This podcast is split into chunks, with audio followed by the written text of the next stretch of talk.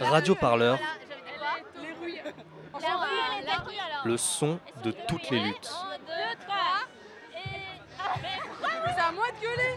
Ouais, c'est à toi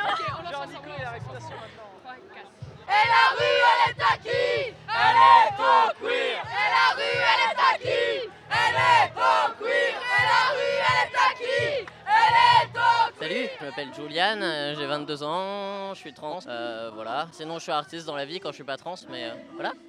À la, à la naissance, tu as des médecins, ta famille qui euh, observe tes organes génitaux. Si tu as un pénis, ils disent que tu un garçon. Si tu as une vulve, ils disent que tu es une fille. Il se trouve que le genre et le sexe ne sont pas la même chose et que parfois dans la vie tu te rends compte qu'en fait bah, ça collait pas. Et à ce moment-là tu peux tu, tu transitionnes généralement. C'est-à-dire que tu fais correspondre ton, identité de genre euh, à la réalité et pas à ce qui t'a été assigné à la naissance. Quoi. Pour, euh, pour un mec trans, euh, c'est quelqu'un qui est né avec une vulve et qui se dit ah merde en fait je suis un mec et pour une meuf trans c'est quelqu'un qui est né avec un pénis et qui se euh, ah merde, en fait, ah merde, en fait, je suis une meuf, pour faire simple. Quand il s'agit de trouver un boulot, bah bon courage, parce que bah pourquoi il y a marqué F sur votre carte d'identité? Euh, Donc quand tu veux travailler avec des enfants, c'est mort. Moi, je suis animateur de base pour, pour, pour gagner ma vie quand je, quand je suis pas sur scène, et bah je le suis plus, hein.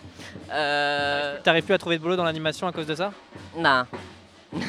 Même quand- c'est quoi, euh, c'est quoi Ils disent quoi en fait? Ils disent ça fait peur aux enfants, on va avoir des problèmes avec les parents. Ce qui est pas faux.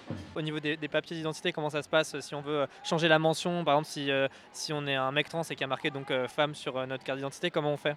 Euh, pour, pour changer son prénom, on n'est pas obligé de passer par un tribunal. Pour changer la mention de genre sur l'état civil, oui.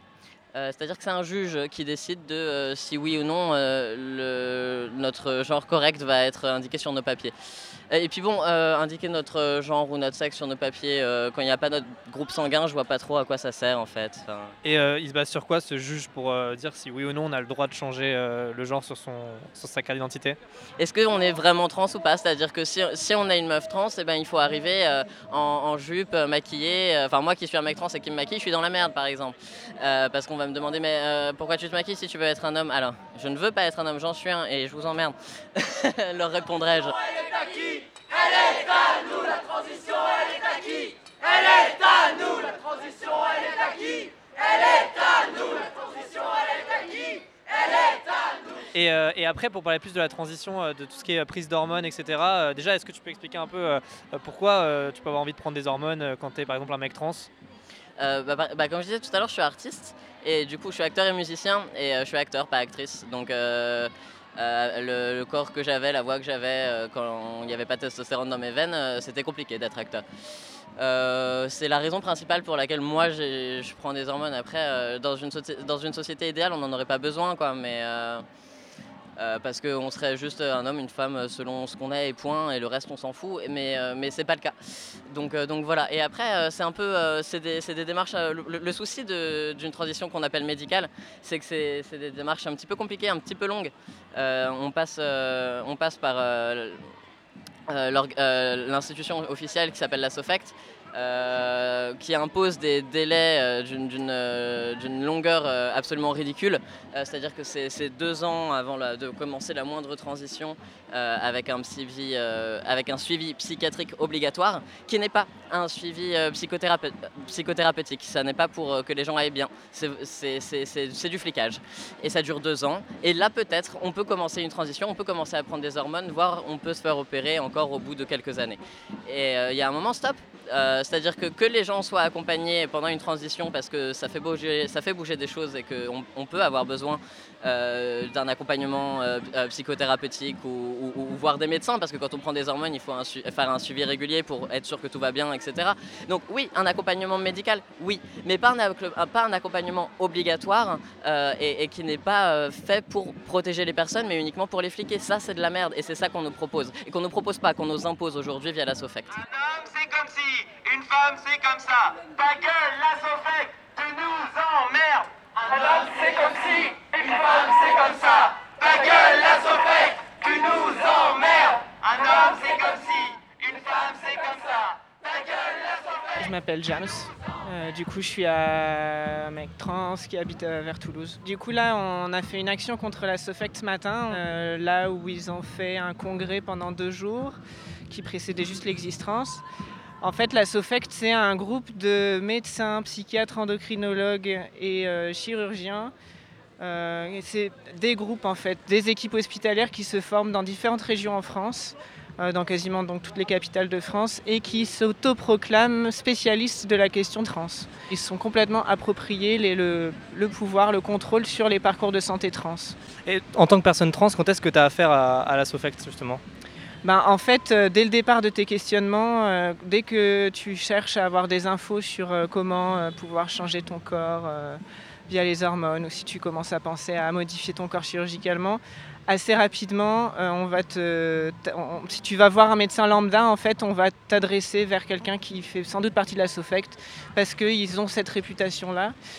malheureusement. Ils ont un point de vue très stéréotypé et très binaire du genre qui fait que euh, tu dois être hétérosexuel dans ton genre d'arrivée, que tu dois correspondre avec, à des normes binaires de, pour les filles, euh, d'aimer le rose, d'aimer jouer à la poupée, d'avoir envie euh, d'aimer les enfants, de, voilà, des trucs comme ça.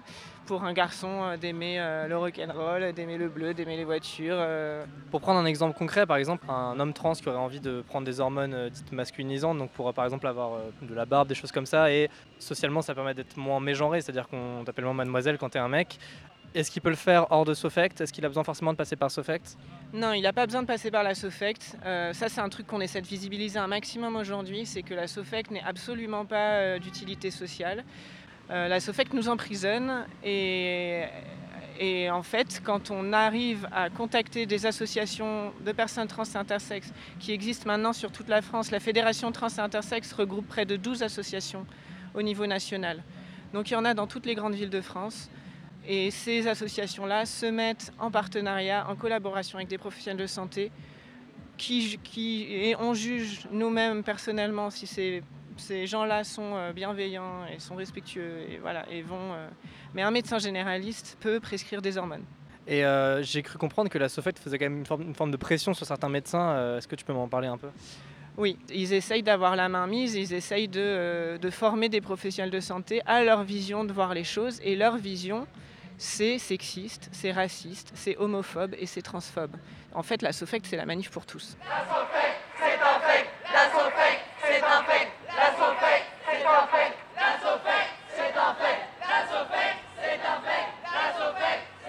Et euh, pourquoi c'est important pour toi d'être là euh, dans cette existence, en tout cas cette année? Euh, bah parce que de fait je suis trans, donc euh, s'il y a bien un endroit où euh, j'ai envie que ça se sache, c'est aujourd'hui, parce que comme ça peut-être le reste du temps on me laissera tranquille. Euh, parce que c'est un jour de célébration où on se, retrouve en extrême majorité trans et intersexe et, et, voilà, donc c'est assez agréable, il y a de la musique, il y, a, y a des slogans, on gueule notre, notre colère un peu, ça fait du bien. Et puis c'est un, c'est un hommage aux gens qu'on a perdus, hein, parce que ça, ça arrive, euh, ça, ça arrive régulièrement, les, les- les personnes trans qui meurent assassinées ou qui se suicident à cause de la transphobie. Donc, euh, donc voilà, on, on est là, euh, on est là pour, euh, pour les camarades et puis pour soi-même.